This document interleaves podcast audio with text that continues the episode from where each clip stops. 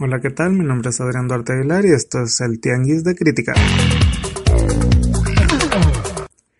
Dio inicio la serie Here and Now del creador de Six Feet Under y como siempre se está envuelta en polémica ya que la crítica la ha catalogado de mala, no ha tenido muy buena crítica y empiezan los comentarios entre los que ya hemos visto el primer episodio si es mala o es buena. En mi opinión, muy personal, es una serie muy normalita con un twist que puede ser interesante.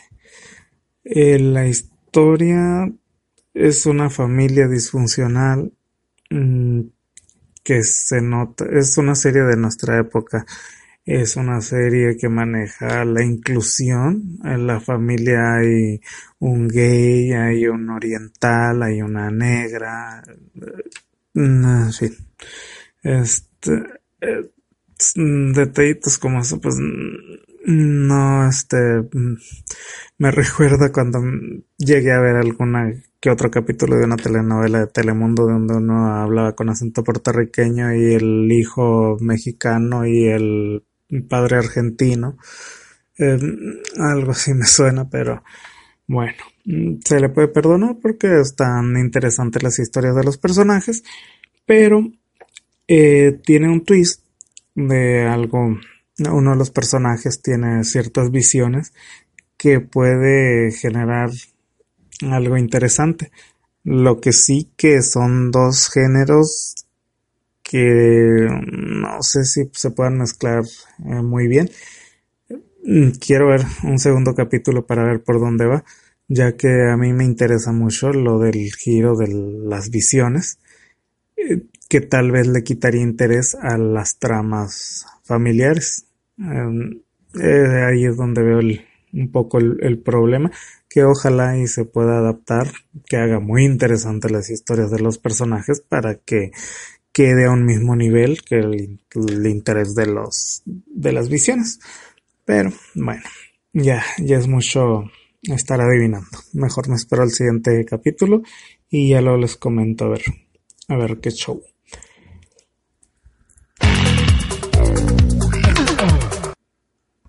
También me tocó ver el primer capítulo de una serie, mmm, no podría decir de comedia, se llama Crawford.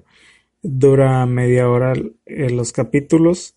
Es también una familia disfuncional donde el padre, un ex policía que recibe un balazo en la cabeza y por lo cual no puede hablar, eh, está ya jubilado o pensionado.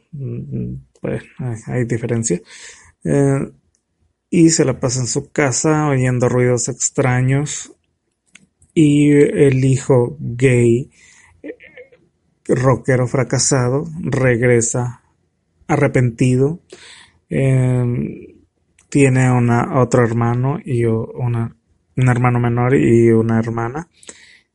Em, la hermana tiene un novio medio sangrón, eh, pedante. la madre es una mujer que parece que tiene que vive con ellos, pero que tiene su pareja. Em, la serie pensé que iba a ser comedia y no me hizo tanto reír.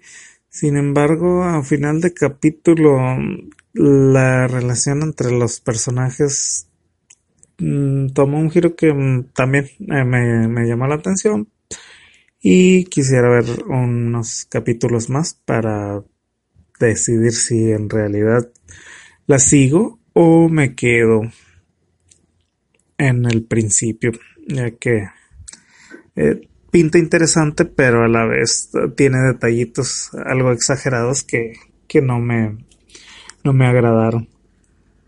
Pero ya veremos. En el capítulo de America's Next Top Model de, esta semana ya fue el crossover con RuPaul Drag Race. e invitaron a tres de las participantes de temporadas anteriores en, en el programa de RuPaul. Estuvo Manila Luzón, estuvo Katia y estuvo Valentina en, para la sesión de las, de las modelos. Y la eliminada fue la seguidora de Trump. Lo cual me da gusto.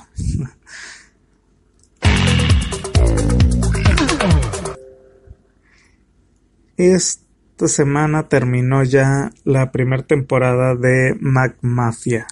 Mafia fue una serie que empezó lenta pero interesante. Y cada capítulo dije bueno voy a ver otro y luego a la siguiente semana ah ya está el de Mag Mafia bueno otro más. Eh, lo empiezo muy sin ganas, sin embargo, al transcurso de cada episodio eh, me va interesando y me va interesando hasta que ya dije, no, ok, sí la voy a terminar de ver. Y este último episodio me dio un poco más de emoción que los anteriores, tuvo muy buenas escenas eh, y, y, la historia está muy interesante. espero una segunda temporada gustoso, ya que es un, un buen este una buena serie. Recomendable.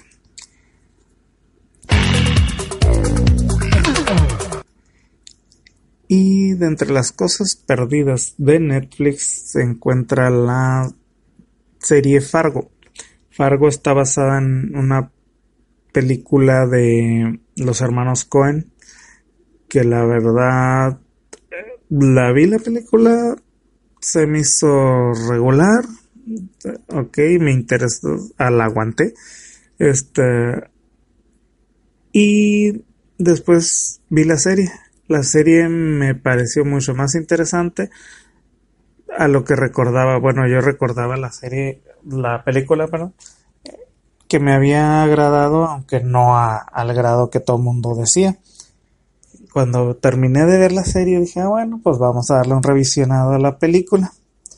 Y la verdad, que mal envejeció esa película. Me, me dio mucho, mucho pesar poder terminarla. Una segunda temporada de Fargo que fue una especie de precuela, también muy interesante. Está también la tercera temporada, que esa no la he terminado de ver. Bueno, de hecho ni siquiera la he empezado. Pero las dos primeras temporadas, puedo decirle que están muy interesantes, mucho mejor que la película en la que se basó. Hablando de películas, también me acabo de aventar la de em, Phantom Thread, eh, el hilo invisible le pusieron, eh, que es, según es la última película de Daniel Day-Lewis, que viendo después de haber hecho esa película, merecido se lo tiene que sea la última, porque cómo se atreve a hacer ese tipo de películas. la verdad, este, muy aburrida. Es un hombre que, que diseña vestidos para damas de alta sociedad. Eh, tiene una, una empleada que como que empieza a obsesionarse con él, a enamorarse de él.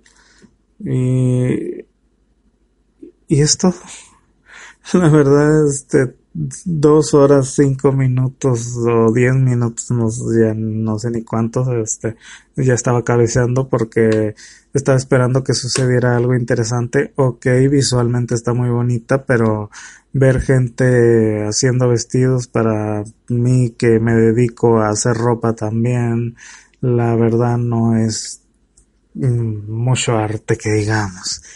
Dicen, no, que sí, que es una obra de arte, que no sé qué tanto, que no es para todos, que de seguro a ti porque te gustan las películas de superhéroes. Y ay, otra vez esta gente que se cree superior nada más porque le gustan las películas aburridas. Iba a decir una palabrota, pero no, vamos a dejarlo infantil esto todavía. Eh, em, soy lover. Me gusta todo. No me gusta ser hater, pero los haters sí sacan de vez en cuando lo peor de un lover y somos peores que los mismos haters. ¿Por qué? Porque nosotros como lovers no necesitamos la atención ni el cariño de nadie, ya lo tenemos, nos queremos a nosotros mismos. En cambio, los haters buscan llamar la atención y de la única manera que pueden hacerlo es tratar de criticar lo que a la mayoría de la gente le gusta o irse por el lado contrario. Si la crítica está lavando algo, van y aunque no le entiendan, dicen, Ay, sí, no, es una obra de arte, me gustó, me encantó, me fascinó desde el primer momento hasta el último. Mm, me suena una posa. Ok, tal vez sí es cierto que les guste y tal vez sí es cierto que le entiendan. Ok, lo respeto. A mí no me gustó, punto y aparte. Si a ti te gustó, muy bien por ti. ¿Por qué tú no puedes hacer y decir lo mismo por mí? Pues, Ahí se ve Lolo quién es superior. bueno, por el momento es todo y como estamos en 14 de febrero, Día del Amor y la Amistad, pues ahí les dejo una cancioncita que me gusta mucho.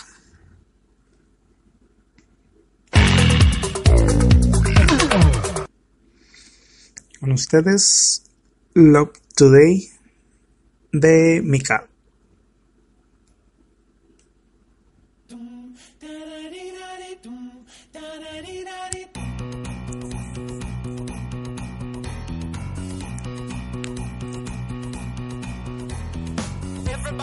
Gonna love today, gonna love today, gonna love today. Everybody's gonna love today, gonna love today. Any way you want to, any way you've got to. Love, love me,